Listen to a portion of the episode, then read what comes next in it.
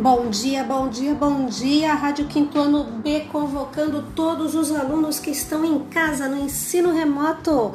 Hoje nós temos mais uma atividade de língua portuguesa. Eu sou a professora Perla e você vai ficar comigo aí nesses minutinhos para a gente fazer uma revisão de classes gramaticais. Professora, não sei cadê a minha lição, procura aí para poder acompanhar. Nós vamos fazer uma pequena leitura e juntos nós vamos fazer os dois exercícios que estão aí. Combinadão?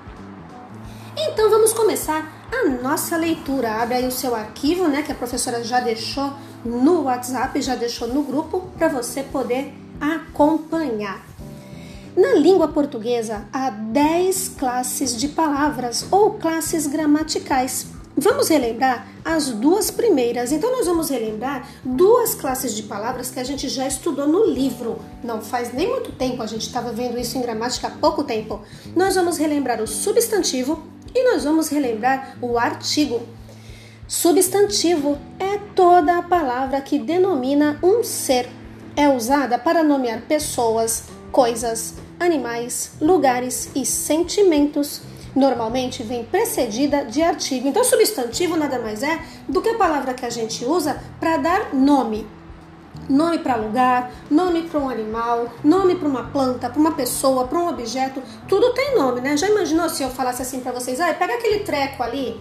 Ninguém vai saber o que é treco, né? A gente às vezes usa essas palavras, mas na verdade elas não definem, não dão nome a uma coisa, a um objeto, uma pessoa. Tá? Então essas palavrinhas que nós usamos para dar nome, a gente classifica como substantivo.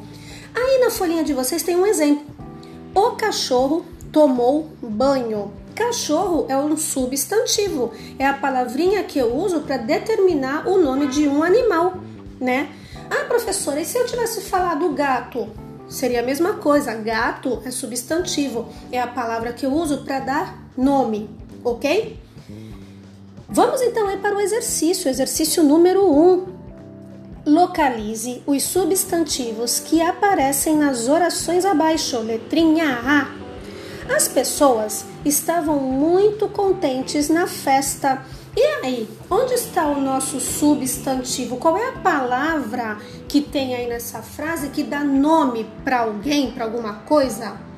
A professora é a palavra pessoas, exatamente. Então o que você vai fazer? Você vai pegar o seu lápis e passar um tracinho embaixo da palavra pessoas. Letra B. Todas as crianças parecem satisfeitas com o lanche. E aí? Qual é a palavrinha que está dando nome para alguma coisa ou palavras? Nós podemos grifar aí, podemos passar um traço embaixo de crianças, porque está dando nome para seres que estão se movimentando, correndo, felizes. E também nós podemos passar um tracinho embaixo da palavra lanche, porque está determinando, está dando nome para alguma coisa que as crianças vão comer, certo? Então nós vamos passar um traço embaixo de crianças e embaixo de lanche. Vamos para a letra C. A bicicleta de Paulo está com o pneu furado. Hum, nós temos aí vários substantivos nessa frase. Vamos pensar. A bicicleta de Paulo está com o pneu furado. Quem é que está com o pneu furado? A bicicleta. Então, bicicleta é um substantivo, pode passar um tracinho embaixo. Outra pergunta: de quem é essa bicicleta? Do Paulo, né? Que está aí com letra maiúscula. Se a gente falou que substantivo dá nome a pessoas, então nós temos aí um nome de pessoa, do Paulo. Pode passar um tracinho embaixo. E a bicicleta do Paulo está com o que furado? Que é o nome de um objeto. Quem falou pneu? Isso mesmo, pode passar um traço embaixo de pneu. Pneu é um objeto. Eu não posso falar que a bicicleta do Paulo está com um treco furado Ninguém vai saber o que é treco. O que está dando nome é o pneu. Então, na frase C, nós grifamos, nós passamos um traço embaixo de bicicleta, Paulo e pneu. Vamos para a letra D. O garoto não entrou no teatro porque esqueceu os bilhetes.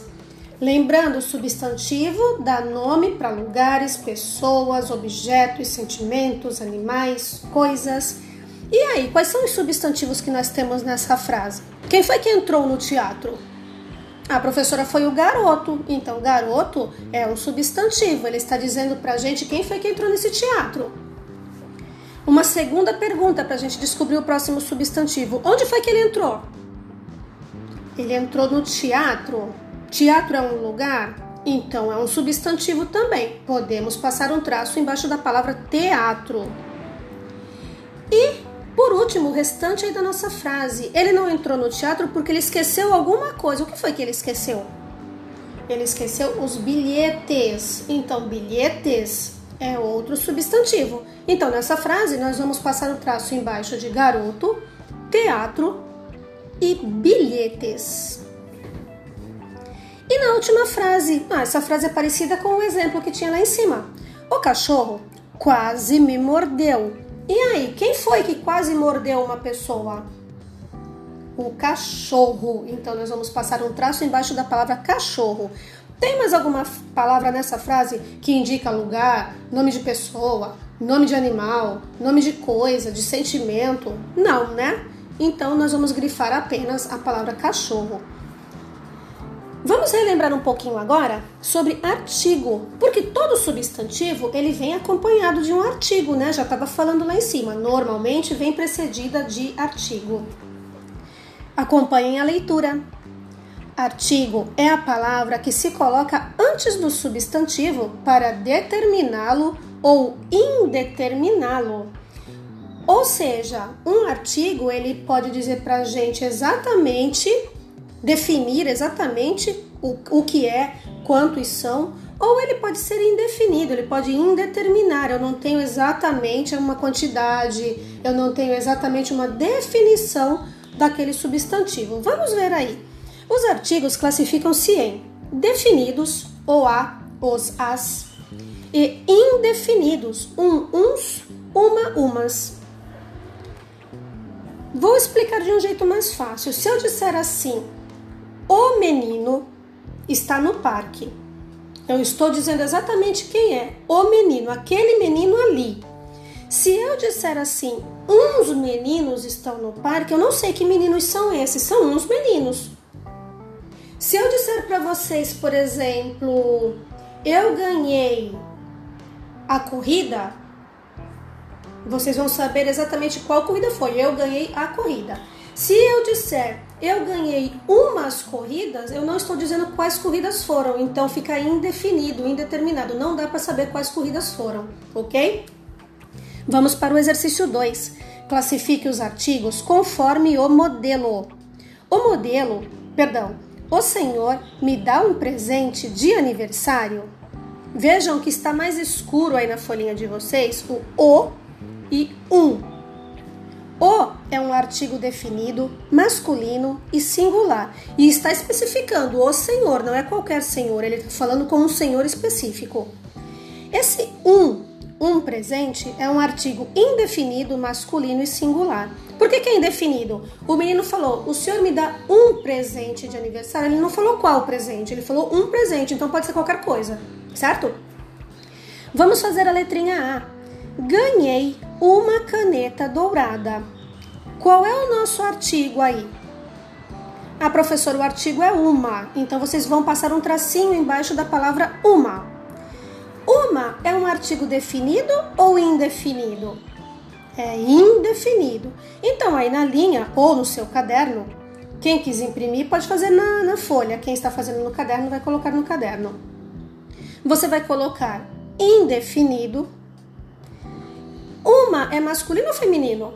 Feminino. Então, depois de indefinido, vírgula, feminino e quando eu penso em uma, eu estou falando de singular ou de plural?